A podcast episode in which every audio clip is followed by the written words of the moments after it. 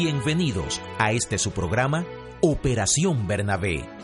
Acercándoos a Él, piedra viva, desechada ciertamente por los hombres, mas para Dios escogida y preciosa. Vosotros también, como piedras vivas, sed edificados como casa espiritual y sacerdocio santo, para ofrecer sacrificios espirituales aceptables a Dios por medio de Jesucristo. Operación Bernabé un llamado a la consolidación del cuerpo de Cristo con el pastor Félix Rodríguez.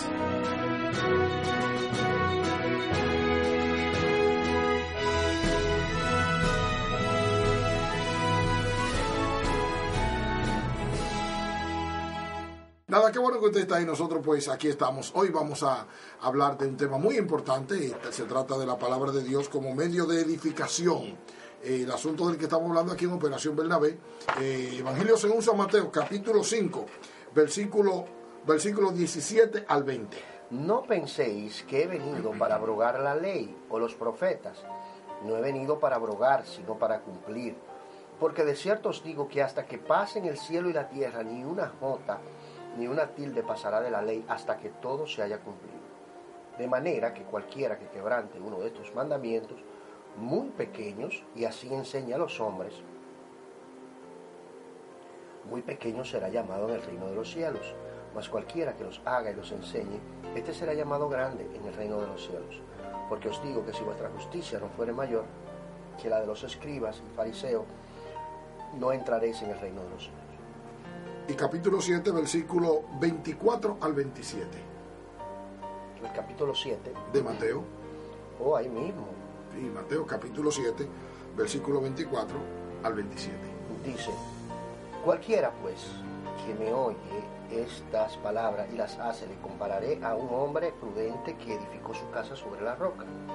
Descendió lluvia y vinieron ríos y soplaron vientos y golpearon contra aquella casa y no cayó porque estaba fundada sobre la roca pero cualquiera que me oye, cualquiera que oye estas palabras no las hace, compararé a un hombre insensato que edificó su casa sobre la arena.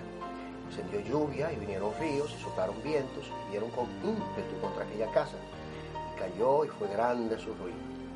Cuando terminó Jesús esta palabra, la gente se admiraba de su doctrina. Interesante que el Señor Jesucristo comience el sermón del monte con la palabra y termina con la palabra. Bueno, el asunto particular tiene que ver con que para Jesús la palabra de Dios no era un asunto opcional. Para Jesús la palabra de Dios es el asunto que marca la vida. Usted puede encontrar que eso corre por toda la revelación. La Biblia no es un recurso religioso para cuando usted quiera.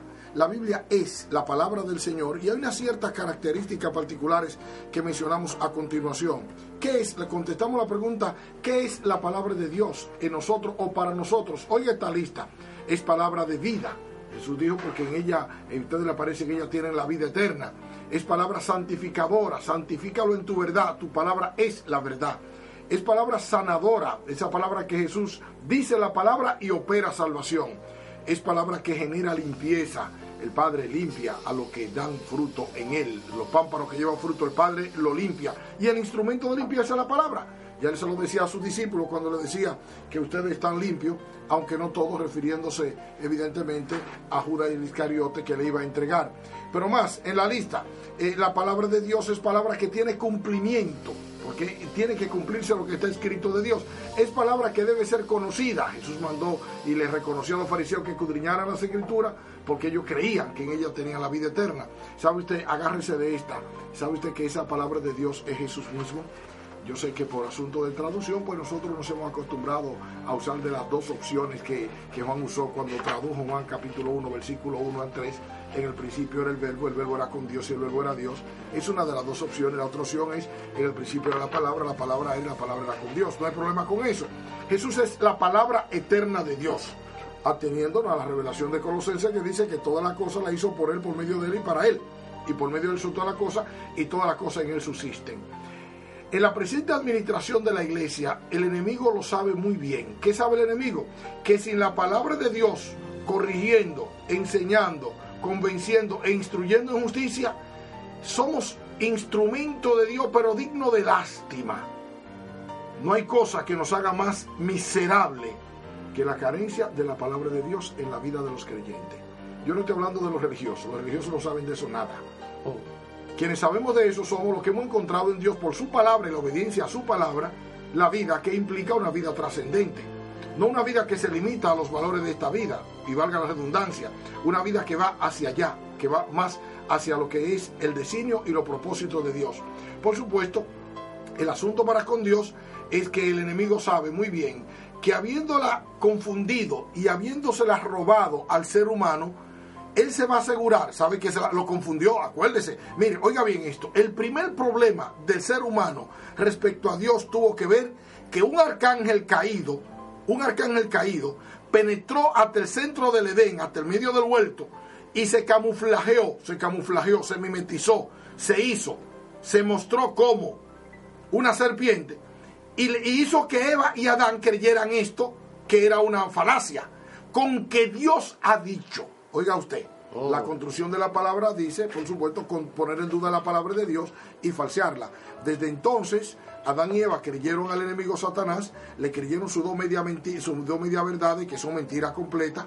Por eso yo me cuido mucho de lo político, porque eh, yo, yo, defino la política como el arte de quedar bien con todo el mundo y salirse con la suya. ¿Entiendes? Porque los políticos, muchos de los políticos, a lo menos que yo oigo y conozco en el patio, bueno, yo no he conocido a uno todavía que sea veraz y que se atreva a decir la verdad. Bueno, media verdades, que son mentiras completas, para, para, para, para, persuadir y para dirigir hacia donde quieren las intenciones, de forma que ellos queden bien con todo el mundo y se salgan con la suya. Yo no estoy aquí diciendo sino que ese, esa capacidad del ser humano de ocultar la verdad y de deleitarse en medias verdades es algo que Adán y Eva lo cogieron, lo aprendieron, lo asumieron del enemigo Satanás y el enemigo Satanás pues capitaliza y explota la naturaleza humana en función de ese mismo asunto. ¿Sabe qué no quiere el enemigo? El enemigo no quiere que tú veas la palabra de Dios como es. El enemigo de Dios no quiere que tú valores la palabra de Dios como es, sino que la leas siempre dentro del marco de estos parámetros. ¿Cuáles? Con que Dios ha dicho. ¿Es de Dios o no es de Dios? ¿Habló Dios o no habló Dios? O sea, con ese signo de interrogación, como para tú, por supuesto, desde el punto de vista de la ciencia, del conocimiento, de la sapiencia humana, poner en duda la palabra de Dios y convertirte en víctima seguro de sus designios. Porque el enemigo sabe que solo hay dos opciones, con Dios y su palabra, o sin Dios y como, o sin Dios y como con su palabra. ¿Usted entendió mi palabra? Y se lo voy a repetir. El enemigo sabe, y estas son las únicas dos opciones posibles, con Dios y su palabra, eso la Biblia lo llama andar en luz. O como con Dios, oiga, o como con Dios y como con su palabra, eso se llama andar en tiniebla. Es decir, el tema no es, Dios no, Dios, Dios no hace mucho con gente que están medio comprometida con Él. A Dios no le gustan los medio compromisos. A Dios le gustan los compromisos reales, que van desde la intimidad a la totalidad del comportamiento. A Dios no le gusta eso de que sí, pero que no. Sí, sí, sí, pero que no. Los tibios, los tibios, Jesús dice de lo tibio que Él lo va a vomitar de su boca. ¿Usted sabe quién es un tibio? Uno que es medio caliente y medio frío. Una combinación. Una combinación perversa de media verdad y media mentira. Mire, un momentito, cuidadito. Ahorita yo me estaba gozando mucho aquí con mi hermano Víctor Hardy. Que yo, yo, cuando entré aquí a la cabina encontré a mi hermano Víctor diciendo, y yo le dije al hermano Víctor, qué bueno que usted que lo dice.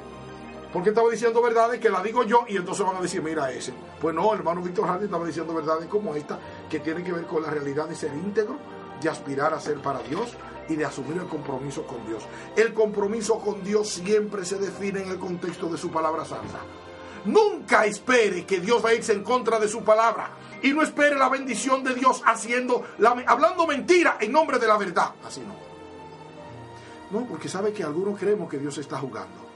Y Dios no está jugando. Tú puedes estar jugando con tu vida, pero Dios no está jugando contigo. Dios está en serio, en serio. Pues mira qué resulta. En la porción de escritura que mi hermano Juan leyó, Jesús comienza con la palabra de Dios y termina con la palabra de Dios. Con la palabra de Dios, Él va a decir una verdad tremenda. ¿Cuál es esa verdad? Que la obediencia a la palabra es el camino a la trascendencia. ¿Qué es trascender? Aumentar, ir adelante ser mejor, es obediencia el asunto. En Mateo capítulo 5, versículo 17 al 20, que fue lo que Juan leyó, hay que prestar mucha atención. ¿Por qué?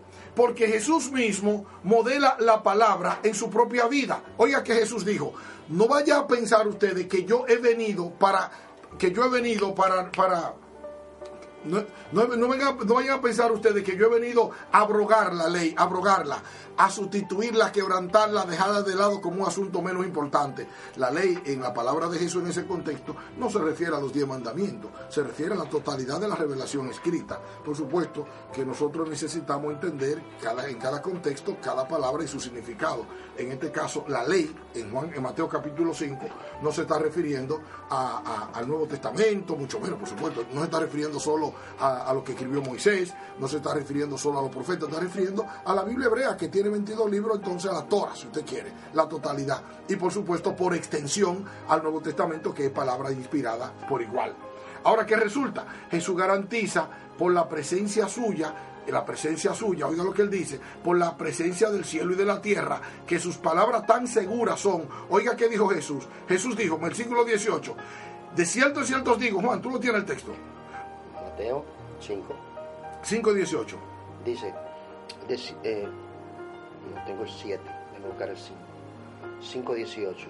Dice, porque de cierto os digo que hasta que pasen el cielo y la tierra, ni una jota ni una tilde pasará de la ley hasta que todo se haya cumplido. A mí me gusta la palabra de Jesús, que Jesús dijo que él vino a cumplirla. Se puede leer completarla, completarla. No a quitarla ni... ni... No, no, ni a obedecerla, como algunos dicen. Mire, aquí hay una diferencia interesante. Jesús no vino a obedecer la palabra. La palabra nació con Jesús. Cumplirla. Jesús vino a cumplirla. La palabra la obedecemos usted y yo. Amén. Usted y yo somos los que estamos obligados a obedecerla. Pero Jesús vino a completarla. Y la palabra estaba completa. No, no estaba completa. El Antiguo Testamento no estaba completo. No estaba completo. Y se lo reitero, no estaba completo. Léase el Antiguo Testamento a la luz de, de estos del Sermón del Monte y usted verá cuántas veces Jesús le dijo, estaba escrito, pero yo digo, ¿qué está haciendo Jesús? ¿Ah? Ustedes oyeron que estaba escrito, pero yo digo, y cada vez que Jesús dijo, estaba escrito, pero yo digo, estaba sustituyendo y completando. Mm. Bueno, yo sé que algunos de nosotros que sabemos demasiado aquí, estoy ironizando, ¿eh? sabemos demasiado aquí, pues dejamos de lado a Jesús, si fuera Jesús, porque para ellos, pues la palabra es todo lo que ellos entienden y todo lo que quieren entender. No puede ser de otra manera, porque para eso está la naturaleza humana. Hace rato que lo dije que la naturaleza humana se ha enquistado en contra de Dios y su palabra, y nosotros hasta cuando decimos que la creemos, la negamos. Con buena intención, sí, pero de buena intención está empeñado el camino al infierno. El tema es que el Señor Jesucristo asegura que no va a pasar ni una jota ni una tilde hasta que todo ello sea cumplido. Y aquí le tengo una noticia. ¿Sabe usted que Jesús la completó y la cumplió toda? ¿Sabe usted que ya sí está cumplida? ¿Por qué está cumplida y completada? La cruz del Calvario. Usted dice, y no falta cosa por cumplirse. Sí, sí, sí, muchísimas profecías respecto a Jesús, pero no completarse, cumplirse en el sentido de cavar, de cavar acontecimiento, acontecimiento justo, adecuado, prudente y que en justicia trae la justicia de Dios. Hay, en ese sentido, hay muchísimas palabras que tienen que cumplirse, no en el sentido de la encarnación en la que Jesús vino a completarla, cumplirla, completándola. Jesús garantiza el lugar preeminente de la voluntad de Dios manifiesta en lo que está escrito. Dice Jesús, hasta que todo se haya cumplido. ¿Hasta cuándo? Hasta que todo se cumpla y Jesús lo cumplió todo. Ah, que Jesús lo cumplió todo. ¿Y cuándo? Adiós. ¿Y qué es lo que usted lee? Anda, me salió el cibaeño mismo. Eh, regresamos al tema, que garantiza el lugar de la preeminencia de la palabra de Dios manifestada en lo que está escrito hasta que todo se haya cumplido. Pregunto, ¿entiende usted que Jesús cumplió toda la palabra? Sí. ¿Dónde? Vaya a la cruz del Calvario. Lo último que Jesús dijo fue tatelatai, una expresión griega que usaban los contables para decir cuenta ajustada. Se acabó el tema completo todo, consumado es. No se puede mover eso. No hay que hablar ya. No hay que añadir más número, ni sumar, ni restar. Ya está dicho. Consumado es. Oiga, estas palabras que Jesús está hablando nos llevan allá. Ahora, Jesús cumple la palabra. ¿Por quién? Por él. Nombre no. Es por usted y por mí.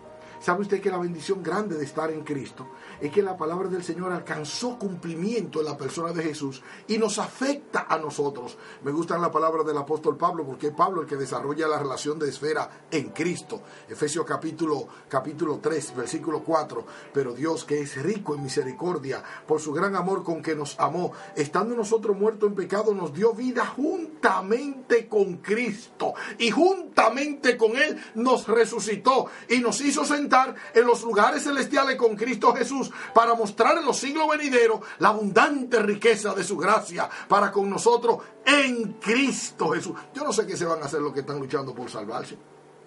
Porque oiga, quien no está en Cristo no está salvado. Oiga, si está fuera de Cristo, usted es un perdido.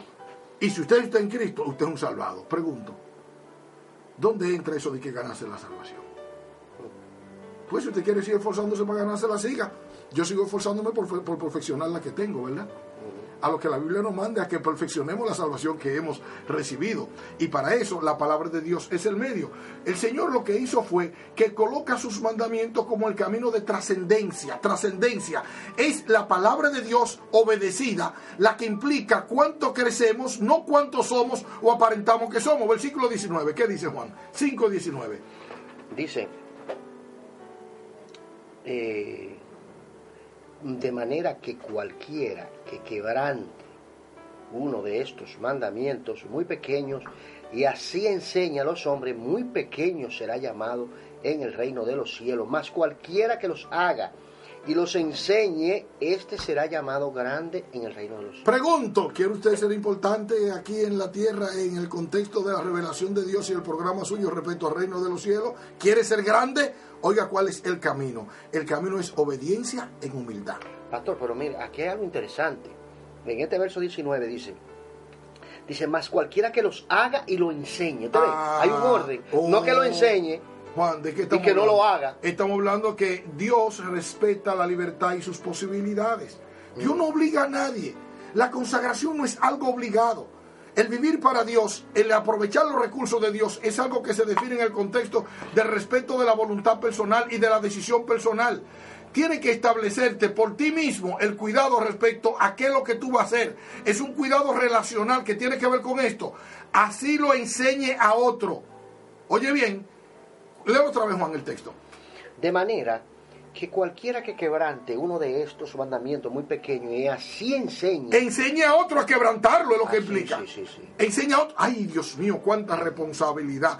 Santiago capítulo 3 versículo 1. Oye como Santiago lo dijo, mirad por vosotros mismos, que nos hagáis mucho maestro de vosotros mismos, sabiendo que recibiréis mayor condenación. Espérese, condenación en ese contexto no implica ir al infierno. Condenación en ese contexto impli- implica pérdida de privilegios eternos. Porque si tú enseñas a alguien, estamos hablando en la gran esfera que es el reino de los cielos. Son- es el gobierno de Dios sobre la tierra. Y si tú eres alguien a quien Dios ha dado su palabra, tu responsabilidad es enseñar esta palabra con el mayor grado de perfección posible, sabiendo que te van a juzgar un día por cada palabra que salió de tu boca y que va a recibir recompensa en función de ganancias o pérdidas eternas. Oye, qué cosa, ¿eh? Cualquiera cree que tú venías aquí a la radio a hablar disparate. Mm, Mire, yo me aseguro por la gracia de en Dios. serio. No, estamos hablando de tu vida eterna, no en cuanto a perderla. Estamos hablando de tu grado de gloria, en cuanto a tu manifesta- manifestación de privilegio por servicio fiel. Y la vida de otro. Ah, porque si tú conduces a otro, ¿qué decía Jesús de los fariseos? ¡Ay de ustedes, escriba y fariseo hipócrita, que andar el cielo, andan el cielo y la tierra para ser un prosélito, y una vez hecho lo hacéis dos veces, hijo del infierno, peor que ustedes! Esa es una opción de eso que Jesús estaba hablando. Pero Jesús acaba de decir que el que enseñe esta palabra y la, enseñe a alguien, la, la- quebranta y enseña a otro a quebrantarla. El Señor dijo pues que será llamado pequeño, porque hay un grado, ¿verdad que sí? Oye los grados, grande y pequeño, ¿qué es eso? Leo otra vez el versículo Juan para que oigamos, grande y pequeño. Jesús no se queda ahí, el texto sigue, ¿qué más dice? No.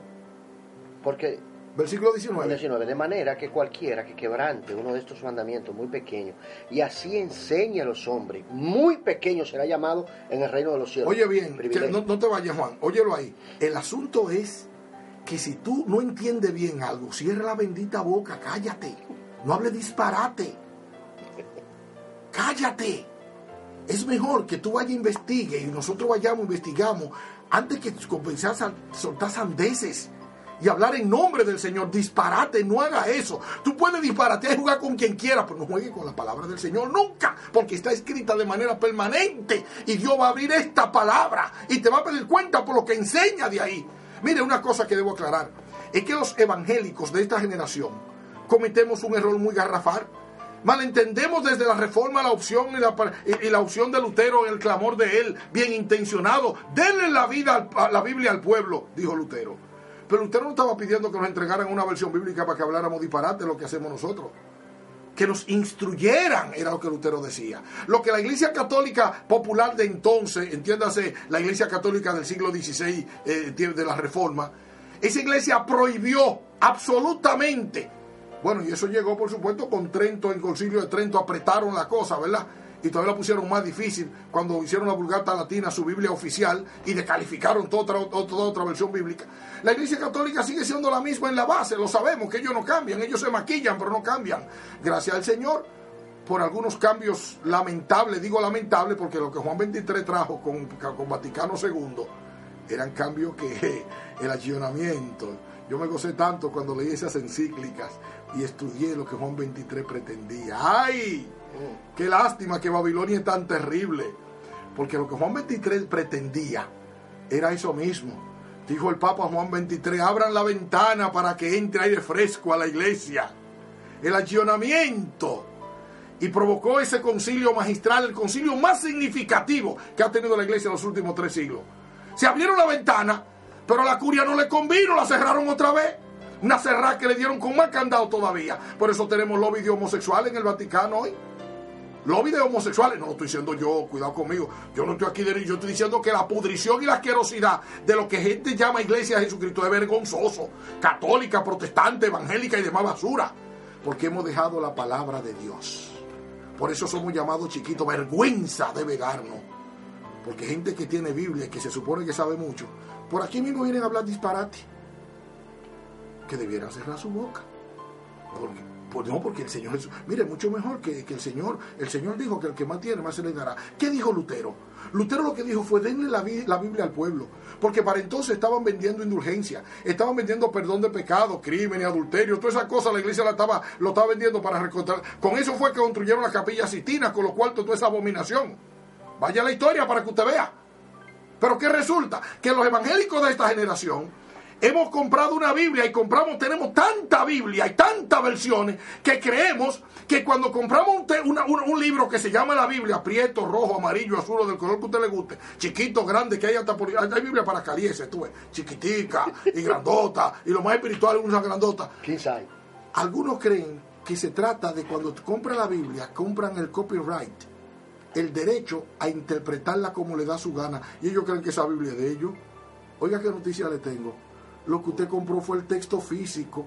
El mensaje tiene copyright. Mm. Ninguna es ah, copyright. Bueno, estamos aquí hablando de español. El derecho de autor, el derecho que pertenece al autor, la Biblia lo sostiene y esa sí es peligrosa. Porque usted viola el derecho de autor aquí de cualquier humano, lo más que puede llegar a demandarlo. Pero usted viola el derecho de autor interpretando la Biblia, pretendiendo que usted puede interpretarla e interpretándola como usted quiere. Prepárese. Que un día el autor le va a pedir cuenta a usted porque ninguna escritura de la, de la, profecía de interpretación humana, porque no fue traída la profecía por voluntad humana, sino que los santos hombres de Dios fueron inspirados por el Espíritu Santo. Oiga bien, usted y yo no tenemos derecho a interpretar la Biblia. Usted y yo tenemos derecho a examinar la Biblia. El libre examen, eso es lo que el Señor está mandando. Oiga, que nosotros tenemos derecho a examinarla. ¿Y qué dice el texto, Juan? Otra vez, el versículo, el versículo 19. De manera que cualquiera que quebrante uno de estos mandamientos muy pequeño y así enseña a los hombres, muy pequeño será llamado en el reino de los cielos, mas cualquiera que los haga y los enseñe, este será llamado grande en el reino de los cielos. Hay dos opciones. La una, quebrántalo y enseña a otro a quebrantarlo y no se preocupe que en el reino de los cielos, es decir, cuando el Señor venga, desde aquí hasta que Él venga, usted será llamado pequeño porque tarde o temprano se cae. Ah, bueno, pero enséñelo, vívalo y enséñelo, esa es la otra opción positiva, ¿verdad? En este caso, y será llamado grande, porque Dios siempre respeta el nacimiento de la voluntad. El que lo practique, ¿qué dijo Jesús? Léelo otra vez, Juan, a mí me gusta volver sobre la cosa de manera que cualquiera que quebrante uno de estos mandamientos muy pequeños y así enseña a los hombres, muy pequeño será llamado en el reino de los cielos, más cualquiera que los haga y los enseñe, este será llamado grande en el reino de ¿Tú notas el orden de la palabra de Jesús? Sí. El que tiene que, con, con la palabra de Dios, el asunto es obediencia, el que lo haga. Mira, dime cómo tú andas y te diré quién eres. Pero no venga aquí a hablar tan pamplina y a lo que tú. No, no, no, no, no. Es como tú vives el tema. Porque la palabra de Dios cobra, cobra vida en tu vida. ¿Lo sabía? La palabra de Dios, la verdad es tu verdad. Me gusta el apóstol Juan, el primero de Juan, cuando escribe a Gallo, el segundo de Juan, que él dice que me gozo al encontrar a algunos de mis hijos andando en la verdad, así como andan en tu verdad, tu verdad, porque la verdad se viste de ti. La palabra de Dios se viste de ti. ¿Cómo? ¿Cuándo? Cuando tú la obedeces, la palabra se encarna en ti. Por eso Jesús dijo, el que haga y guarde. ¿Pero por qué? Porque el Señor respeta siempre que sean igualmente enseñados los unos. ¿Sabe usted que hay una bendición grande? Mira Juan, búscate en el libro de Daniel. Óigame, que a dónde hemos llegado, ¿eh? Antes decíamos, búscate en tu Biblia. ¿Sabes lo que decimos ahora? Búscate en tu teléfono ay Dios mío. No, no, no te estoy tirando, Juan, porque actualmente yo estoy predicando desde mi teléfono también. Lo que estoy diciendo es que como, como la tecnología nos ha llevado, ¿verdad? avanzado de una manera tremenda. De una forma, ahora yo le digo a Juan, en vez de, antes decíamos lo que decíamos la Biblia, búscate en tu Biblia, ahora digo, Juan, búscate en tu teléfono. En el iPad. Daniel capítulo 12, Juan, versículo 1 al 3. 12, dice, en aquel tiempo se levantará Miguel el gran príncipe que está de parte de los hijos de tu pueblo, y será tiempo de angustia, cual nunca fue desde que hubo gente hasta entonces. Pero en aquel tiempo será libertado tu pueblo, todos los que se hallen escritos en el libro, y muchos de los que duermen en el polvo de la tierra serán despertados, uno para vida eterna y otro para vergüenza y confusión perpetua. Sí. Y los entendidos resplandecerán como el resplandor del firmamento y los que enseñan la justicia a la multitud como las estrellas a perpetua eternidad. ¿Oíste qué es lo que hay que enseñar de aquí? La justicia. ¿Sabe lo que es la justicia? ¿Se acuerda de Juan el Bautista y la discusión con Jesús en el, ahí en, el Jordán? Tuvieron una discusión. Juan le dice al Señor, no hombre, pero ¿cómo es posible? Si tú eres el Señor, yo debo ser bautizado por ti. ¿Qué le dijo Jesús? Jesús le dijo, mira, bautízame porque ahora conviene que cumplamos toda justicia. Ajá. ¿Sabe qué es la palabra de Dios? La palabra de Dios es el medio mediante el cual Dios comunica justicia. Me gusta la palabra del apóstol Pablo a los hermanos en Roma, porque no me avergüenzo del Evangelio, porque es poder de Dios para salvación a todo aquel que cree, al judío primeramente y también al griego, porque en el Evangelio la justicia de Dios se revela por fe y para fe, como está escrito. Mas el justo por la fe vivirá. ¿Sabe lo que Dios comunica? Justicia. Lo que enseña la justicia a la multitud es lo que Jesús está llamando aquí lo que enseñan, lo que hacen la palabra y le enseñan, serán llamados grandes. Oye, ¿cómo resplandecerán? Como las estrellas en el firmamento a perpetua eternidad. ¿Sabe qué galardón es? Pero para eso no hay que enseñar lo que a ti te dé la gana. Para eso hay que enseñar la justicia de Dios. ¿Por qué? Porque Dios siempre respeta en justicia la consecuencia de los actos libres.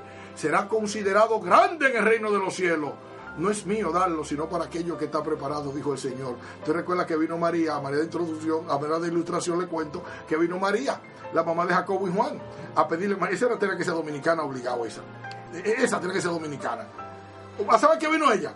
A pedirle a Jesús que metiera el brazo por sus hijos.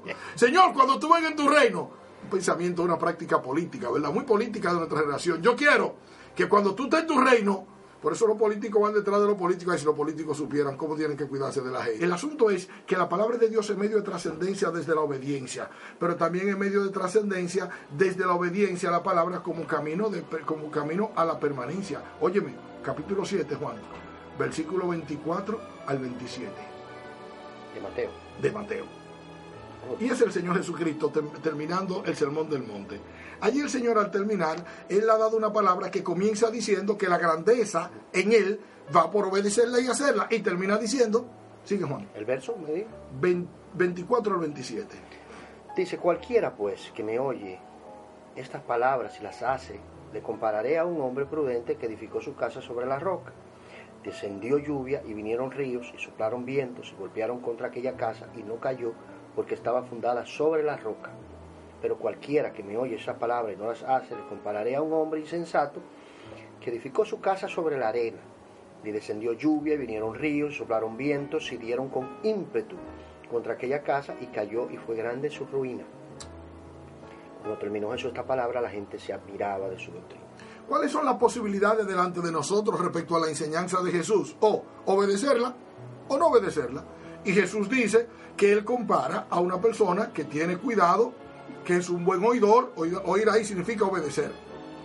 El que oye mi palabra y la hace, como un obediente hacedor. El apóstol Santiago dice que seamos hacedores de la palabra, no tan solamente oidores, porque donde la palabra de Dios se cristaliza, donde la palabra de Dios toma cuerpo y verdad, esa es la obediencia. Si tú tienes una Biblia que tú no obedece, es como si no la tuviera. Si tú vas a la iglesia oye una predicación y no la obedece, es como si no la oyera. Si tú lees la Biblia y Dios te habla y tú no le haces caso, es como si no la leyera. Porque la palabra de Dios funciona contigo si tú la haces.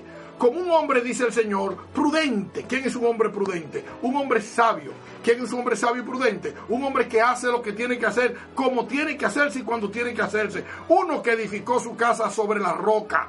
La roca en el contexto, la palabra de Dios, el elemento firme, el asunto inconmovible, que toma en cuenta las posibilidades, las dificultades posibles. ¿Cuáles? Lluvia, río, viento, tempestades, y vienen contra la casa. Jesús dice que él lo compara con un hombre que haga eso, que edifica su casa, que planifica su casa y que va y que se dedica y, construye. ¿Cómo? Dice que cavó profundamente sobre la roca hasta que edifica, edifica hasta que no haya llegado a la roca firme.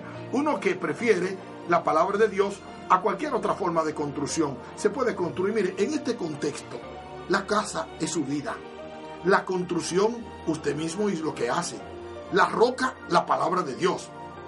Los eventos con los que usted, usted define su vida y comportamiento son aquellos eventos con los que usted está edificando su vida. Usted decide. ¿Sobre qué la está edificando? Decisión suya. Usted decide. Jesús dice que la mejor manera es la palabra de Dios. ¿Por qué? Porque roca, puso mis pies sobre la roca. La palabra de Dios se llama roca de tropiezo. La palabra de Dios se llama roca de edificación. La palabra de Dios se llama roca de firmeza. La palabra de Dios es roca que destruye. La palabra de Dios es como Jesús. Y usted tiene que optar qué hace con ella. Pues Jesús dijo que el que oye su palabra y la hace es como un hombre que edificó su casa sobre la roca y al edificarla, ese hombre planificó en función de las posibilidades. ¿Qué pensaba él? Pues él pensó que vendría la lluvia, que vendría el río, que soplaría el viento, que golpearían contra aquella casa y que su casa él quería que se mantuviera firme y como consecuencia tuvo eso, su casa no cayó. La razón por la que no cayó, porque estaba firme, edificada sobre la roca. Ajá. La pregunta, usted va a la iglesia, usted oye sermones, usted oye predicaciones, usted oye estudio bíblico. ¿Qué hace con eso? Pues mire qué noticia le tengo. Si usted es uno que oye y hace y edifica sobre la roca que es el Señor Jesucristo, entonces su vida va a seguir avanzando y creyendo, creciendo cada día más. Pero si por el contrario usted opta por la otra opción, ¿cuál es la otra opción? Porque siempre hay otra, pero cualquiera que me oye estas palabras y no la hace, le compararé a un hombre insensato contrario al prudente, insensato. Si el prudente sabe lo que tiene que hacer y lo hace cuando tiene que hacerlo, el insensato es aquel que sabe lo que tiene que hacer, pero hace lo que le da su gana. Ajá. Él hace lo que quiere, no presta atención a lo que oye. Él simplemente vive su vida como la entiende y edifica sobre la arena, la arena de sus opiniones, la arena de las opiniones de los demás la arena de, la sapiencia humana, de la filosofía, de los intereses humanos, la arena en función de las cantidades que se ganan, de las posiciones que se ganan a cualquier costo, la arena a cualquier manera y costo. Mire, hay, arena que sale en cara, ¿sabe? Hay arena que sale en cara porque destruyen la vida cuando se confía y se edifica sobre ello. Mire, hay que edificar siempre sobre la roca. Y Jesús dijo que desde esa otra opción desde esa otra opción, esa opción personal última que él manifiesta, uno que oye pero que prefiere hacer no según lo que oye, sino lo que quiere. Jesús dijo, pero el que oye mi palabra y no le presta atención es uno que se descalifica a sí mismo, es un insensato, un falto de sabiduría, quien no se cuida de vivir según lo que sabe, sino que pretende vivir según su opinión. Es un necio que a pesar de lo que debe saber, y debe saberlo porque lo oyó, lo entendió, cree que no, que a él no le tocará, que él no, él es muy sabio, él es muy prudente y lo esperable de la vida respecto a lo que es la consecuencia, él no cree en eso. Él cree que él puede equivocarse y le va bien. Mire, mentira, mentira. La vida es como un campo. Todo hombre simplemente cosecha lo que siembra. Ciertamente Dios no puede ser burlado, porque todo lo que el hombre sembrare, eso también segará. Su casa se vino abajo. ¿Cuándo? Cuando vino el viento, vino la lluvia, vino el ímpetu del aire y golpeó contra, contra aquella casa, grande fue su ruina. Literalmente el texto dice, se oyó de lejos la caída de esa casa. Pues sí, ¿por qué se oyó de lejos? Porque él la edificó sobre la arena. Ahora bien, en el reino de los cielos, trascender implica esto. obedece la palabra del Señor y, será, y enséñala así, y será llamado grande en el reino de los cielos. La obediencia es la manera. Oye la palabra de Jesús y edifica tu casa. La pregunta es, ¿cómo tú estás edificando tu casa? ¿De qué depende lo que somos y lo que haremos? Pues mire, depende de valorar la palabra de Dios adecuadamente. La palabra de Dios es el instrumento particular y especial de nuestro crecimiento. En palabra del apóstol Pablo, Efesios capítulo 5, versículo 15. Mirad pues con diligencia cómo andéis, no como necio, sino como sabio, aprovechando bien el tiempo, porque los días son malos. Óigame, mira pues con diligencia cómo andé, mira cómo tú estás viviendo. Obsérvate a ti si va a vivir para Dios y hacer su voluntad, si va a caminar con Dios haciendo lo que Dios le agrada. Entonces te toca ser diligente en saber cómo está viviendo, porque la palabra de Dios no es cualquier cosa. La palabra de Dios es el medio designado por Dios para conducirte. Cuando la Biblia dice que la palabra de Dios es viva y eficaz y más cortante que todo espada de dos filos y penetra hasta partir el alma, que discierne las intenciones, la coyuntura de, de los tuétanos y, y, las intenciones del corazón. Estoy citándola de memoria. La palabra de Dios es medio de vida, que forja vida. Y nosotros hacemos bien a prestarle atención. El apóstol Pablo escribió a, a Timoteo en la segunda epístola que desde la niñez ha sabido las sagradas escrituras, las cuales te pueden hacer útil, pueden hacer sabio para salvación. Primer efecto, la palabra de Dios nos conduce a salvación. El asunto es que el apóstol Pablo trae esta enseñanza de Jesús a la epístola a los Efesios. Y allá le instruye de que tenemos que ser diligentes. Mirad pues con diligencia cómo andéis. Una metáfora para decir, cuida tu vida, cómo tú estás viviendo. Te toca a ti eso, ¿eh? Dios no se va a meter en tu vida más allá de que tú lo metas. Y si tú no te cuidas de cómo andas, entonces la situación es tuya. Dos opciones. Dice el apóstol Pablo, mirad pues con diligencia cómo andéis, no como necio. ¿Quién es un necio? Eso está en Efesios capítulo 5, versículo 15. Un necio es aquella persona que Jesús llamó insensato y que oye la palabra, que sabe lo que la palabra enseña, pero a él no le conviene y él opta por hacerlo como quiere. Si usted opta por la necedad, luego no se lamente, porque el que en este mundo, que usted tiene un campo y su vida es como un campo, si usted siembra yuca, cosechará yuca. Si siembra yautía, cosechará yautía. Si, si siembra chile jalapeño, le van a picar un poquito, un jalapeño. Ay, pero si va y siembra chile, chile habanero, mire los habaneros, que el chile que más pica del mundo, Dios mío. Si usted coge ají habanero y lo siembra, prepárese, que aunque no le guste, le va a picar. Ahora bien, usted puede sembrar otras cosas. Siembre trigo y comerá pan. Siembre avena y tendrá un, buen, buen nutriente. Siembre, mire, su vida es como el campo. Todo lo que el hombre sembrare, eso también segará. ¿Qué resulta? La iglesia la iglesia es la opción de Dios para mí y para usted, donde debemos ser instruidos en la fe y dispuestos a creer. Pablo le decía a Timoteo que desde la niñez él ha sabido la Sagrada Escritura, la cual le pueden ser sabios, le pueden hacer sabios para salvación. Y dijo más el apóstol Pablo, toda escritura es inspirada por Dios. Es soplada, es aliento de Dios. En ese texto el apóstol Pablo se inventó una palabra para decir que Dios sopló la palabra suya y es útil esa palabra es útil para corregir, para enseñar, para redarguir, para instruir en justicia. La razón, a fin de que el hombre de Dios sea enteramente preparado para toda buena obra. La palabra de Dios es el medio. Y usted quédese, hágase, determínese a ser un hacedor de la palabra. Y yo le oigo a usted, dígame, mire, yo lamento que tengo que irme, pero bueno, pues, ni modo. Gracias al Señor. Gracias por toda la cosa. Eh, nosotros estamos aquí con la intención de que usted avance, ¿verdad? De que el Señor nos ayude a avanzar y como usted sabe siempre, nosotros pues desde aquí no nos alarmamos ni nos molesta. Lo que usted pueda, a usted le respetamos siempre, ese es su derecho. Haga lo que usted quiera con lo que yo aquí. Pero usted o yo, que si lo hace y lo obedece, le va a ir bien. Que si no lo obedece, pues tendrá que encontrarse con la consecuencia de su vida. Que el Señor le bendiga y le guarde. Que haga resplandecer su rostro sobre usted. Que tenga de usted lo suyo misericordia y ponga sobre usted lo suyo su paz.